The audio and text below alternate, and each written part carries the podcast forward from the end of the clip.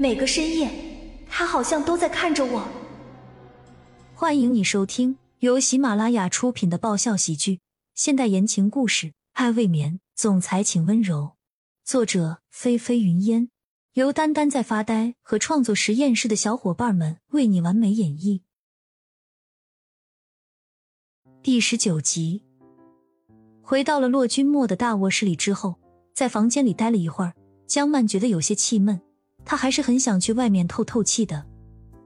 于是，他从二楼的后楼梯离开，走到了后花园，那里是一大片草地，走过去就是一个小竹林，这边没有灯，深夜里只有依稀斑驳的少许月光，周围黑漆漆的，这个时间也不会有人来。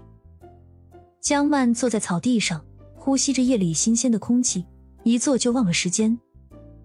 可笑的小猫咪，怎么一个人在这里发呆呢？在寂静中，忽然冒出来的声音吓得江曼魂飞魄散，她急忙想要站起身来，然而屁股还没有离开地面，就被那个男人从后面给一下子满怀的抱住了，安坐到了他的大腿上。干那么跑的那么快？我们一起聊聊天嘛？怎么又是你啊？江曼认得出对方的声音，本想要将对方的容貌看得更清楚，可是黑暗之中，他也只是能够大概看出一个模糊的轮廓，五官根本就看不清楚。光听声音就能认出我来了，看来你还是挺想念我的嘛。年轻男人一边说着。一边伸出双臂圈着江曼的细腰，嘴唇贴在她的脸颊边上，热气萦绕，温柔的语调中带着一丝暧昧的味道。我知道你是洛家的人，你究竟是谁？江曼冷静了下来，既不像上一次拼命挣扎，也不急着逃跑了，而是跟对方聊起天来了。其实他心里是在盘算着。如何能够把这个神出鬼没的坏家伙给想办法揪出来？听到了江曼的问题，男人笑着说道：“你猜啊？我怎么猜得出来？要不你给点提示呗？”江曼语气轻松的跟对方闲聊着，她一边说，一边伸手抚摸起了对方的脸颊来，看看能不能发现什么鲜明的样貌特征。额头很宽，眼窝深深的。鼻子高挺，嘴唇抹湿。当江曼的指尖碰到对方那柔软薄润的嘴唇的时候，他心头猛地跳动了几下。这嘴唇的感觉非常非常像一个人，可是那根本不可能啊，绝对不可能的。这个时候，忽然感觉指尖一痒，他的手指被男人轻轻的含在了嘴里。江曼忙不迭的赶紧把手抽了出来。我的提示就是，远在天边，近在眼前。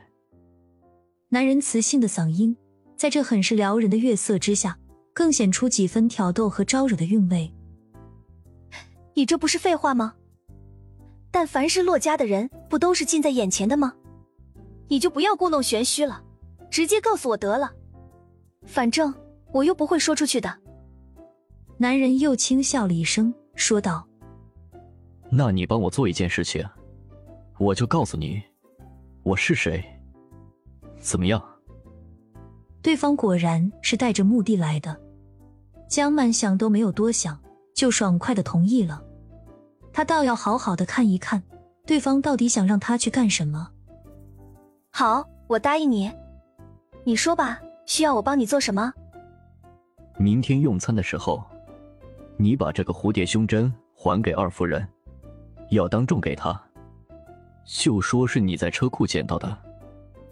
男人一边说着，一边往江曼的手里塞了一个小东西，就是那枚蝴蝶胸针。江曼困惑不解的问道：“为什么要我那么做？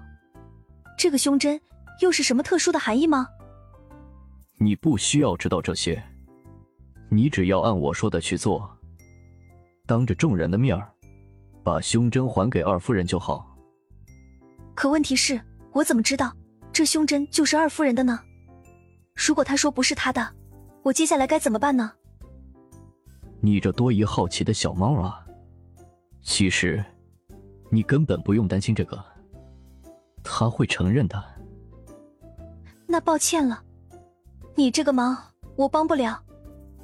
江曼见对方有所隐瞒，便顺手又把胸针还给了对方，然而顿时腰部一紧。你不想知道我是谁了吗？如果你帮我做成了这件事，十天之后我就告诉你；如果你不帮我做，那我可是会时常来找你的哟。你这只可爱的小猫咪，我会想入非非的。男人温暖宽大的双臂熊抱着江曼，手指抚摸着她的锁骨，声音里充斥着威胁。好好好，我帮你，帮你就是了。江曼实在受不了对方拿这种事情威胁自己，于是只好原地服软，识趣的举手投降了。本集完，欢迎订阅本专辑《爱未眠》，总裁请温柔。更多精彩内容，请关注“丹丹在发呆”。